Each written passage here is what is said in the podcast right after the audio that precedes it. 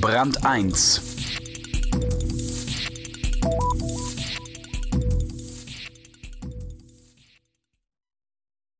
Wenn Angst pathologisch wird, ist sie ein Fall für den Therapeuten.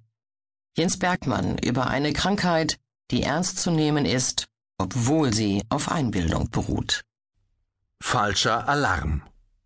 Sie überfällt Menschen aus heiterem Himmel und jagt ihnen Todesangst ein. Panik. Sie ist nicht aus der Welt zu schaffen, aber in den Griff zu kriegen.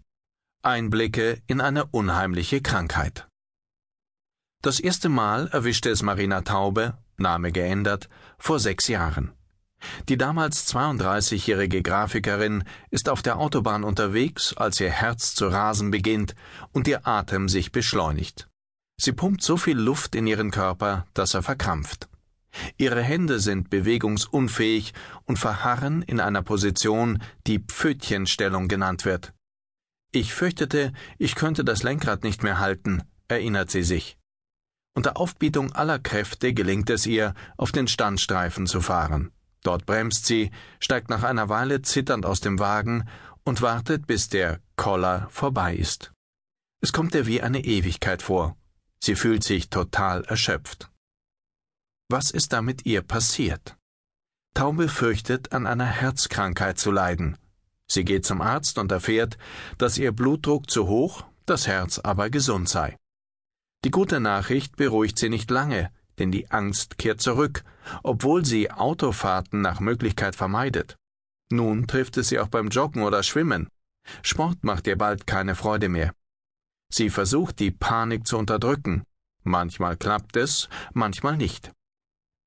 Immer wieder dieses Herzrasen, dieses Gefühl, es springt aus mir heraus. In diesem Frühjahr kommt eine Panikattacke erstmals bei der Arbeit. Taube arbeitet in der Werbeabteilung eines mittelständischen Industrieunternehmens und muss für eine internationale Messe etliche Publikationen produzieren. Sie ist im Stress. Die Zeit drängt, ihr Chef ebenfalls, und dann stellt sich auch noch heraus, dass es Schwierigkeiten mit der Druckerei gibt. Taube weiß nicht mehr, wo ihr der Kopf steht und wie sie das alles schaffen soll.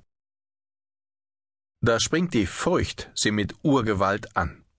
Sie übersteht den Tag mit Mühe und fällt abends fix und fertig ins Bett. Ein paar Tage später geht sie zum Arzt, der eine sechswöchige stationäre Therapie empfiehlt. Panikstörungen sind ein anerkanntes Leiden. Die Behandlung wird von den Krankenkassen meist bezahlt. Nun ist Marina Taube nach einem halben Jahr Wartezeit gerade in der medizinisch-psychosomatischen Klinik Bad Bramstedt